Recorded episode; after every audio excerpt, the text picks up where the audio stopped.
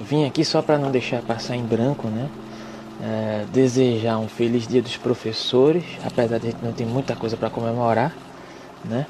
Hoje, além de ser dia dos professores, é aniversário, seria aniversário de Michel Foucault e Nietzsche, dois pensadores importantes, e eu venho por meio desta fazer uma introdução a um pensador contemporâneo chamado Sladai McIntyre, que de certa maneira vai se apropriar do pensamento de Nietzsche em diálogo com é, diagnósticos weberianos né, da, da contemporaneidade em detrimento das vertentes marxistas ou marxianas, como você preferir interpretar, né?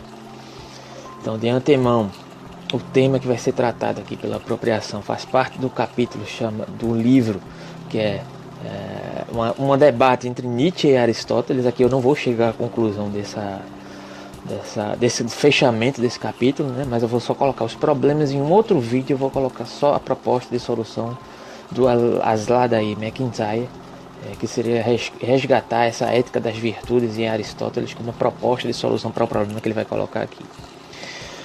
Nesse capítulo sobre Nietzsche e Aristóteles, coloca a descrição do capítulo é, e a ordem na, na descrição do vídeo.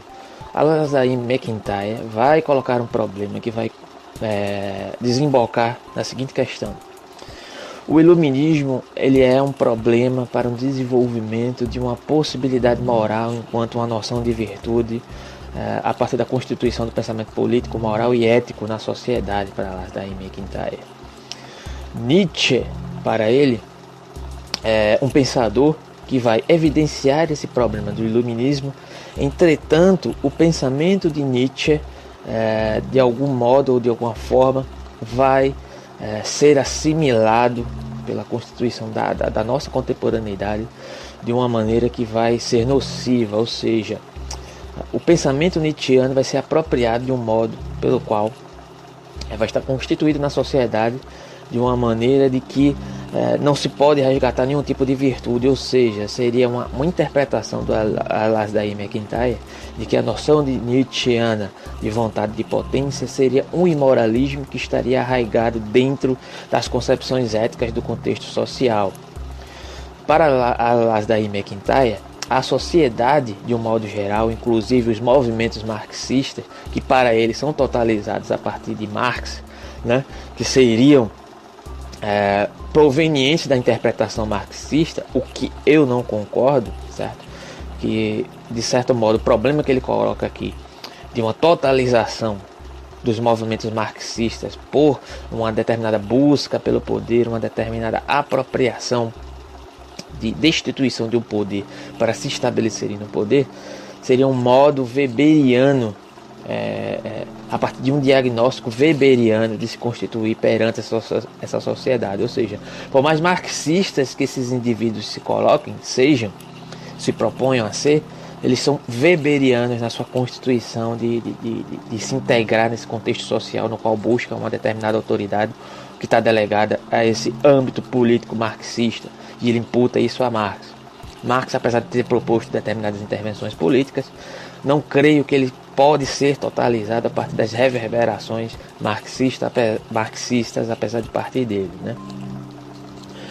Então vou colocar algumas questões aqui fundamentais que vai englobar isso aqui que eu falei, né? para poder fazer um breve diálogo e chegar numa, numa, explanação que a gente possa explorar no próximo vídeo a conclusão a partir de um resgate de Aristóteles como uma terceira via. Né? É... Então vamos lá. Alasdair McIntyre, é, como disse anteriormente, é, vai se colocar como um antagônico ao pensamento iluminista. Né? Então o que é que ele vai dizer aqui? Né?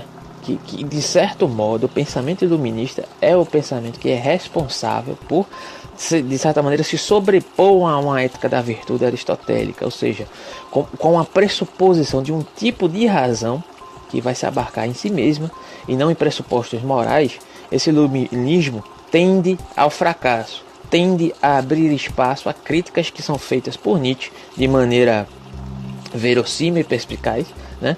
que é o que o McIntyre assume aqui.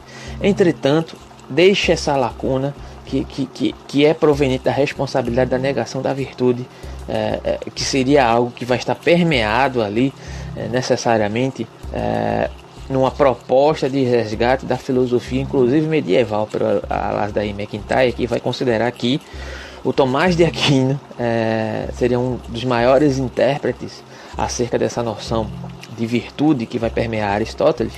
É, o que eu discordo, né? E posteriormente, quando for explanar a conclusão de, desse, desse trecho do texto do Depois da Virtude das Asas da McIntyre, eu vou deixar isso mais claro.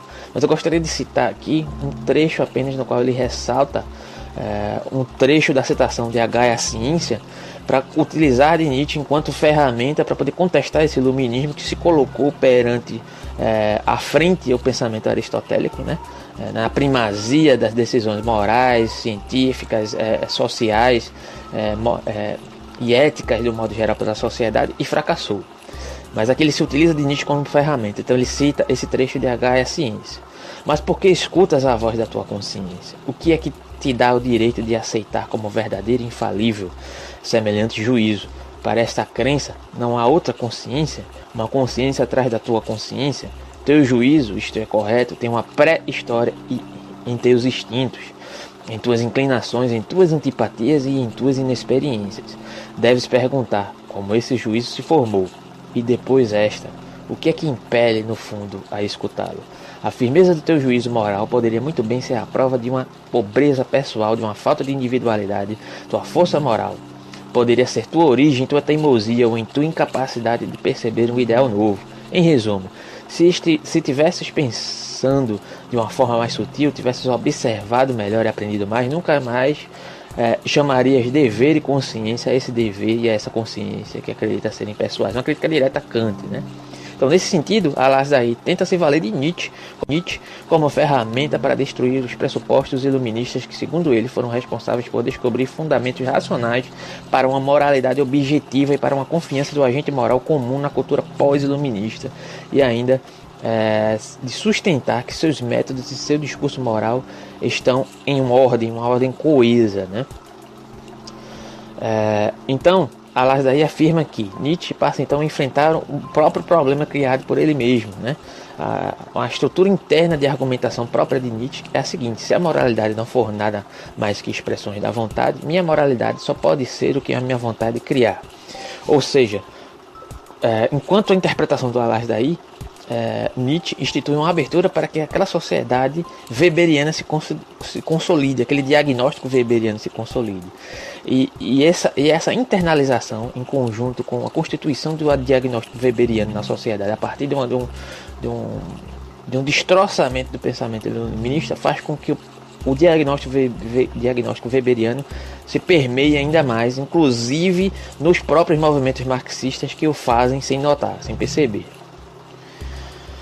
Então, citação do próprio Alasdaí. Quando aqueles que estão imersos na cultura burocrática desta tentam raciocinar a respeito dos fundamentos morais do que são e do que fazem, descobrem premissas nietzschianas suprimidas e, por conseguinte, é possível prever com segurança que, nos contextos aparentemente bem improváveis das sociedades burocráticas modernas, surgirão movimentos sociais periódicos fundamentados exatamente nesse tipo de irracionalismo profético do qual o pensamento de Nietzsche é ancestral. Entretanto, eu tenho uma ressalva a fazer, só para concluir aqui. É, que, será que foi o pensamento de Nietzsche que colocou é, essa problemática, que permeou essa problemática, ou foi o diagnóstico nietzschiano que já previa que isso acontecesse? Né? Será que foi o pensamento, é, o pensamento nietzschiano que abriu é, perspectivas para que o, esse diagnóstico weberiano se permeasse na sociedade? Certo? Ou será que já foi uma antecipação de Nietzsche referente a essas questões que o Alazar está colocando aqui? Então o vídeo vai ter uma continuidade, vou retomar algumas questões, certo?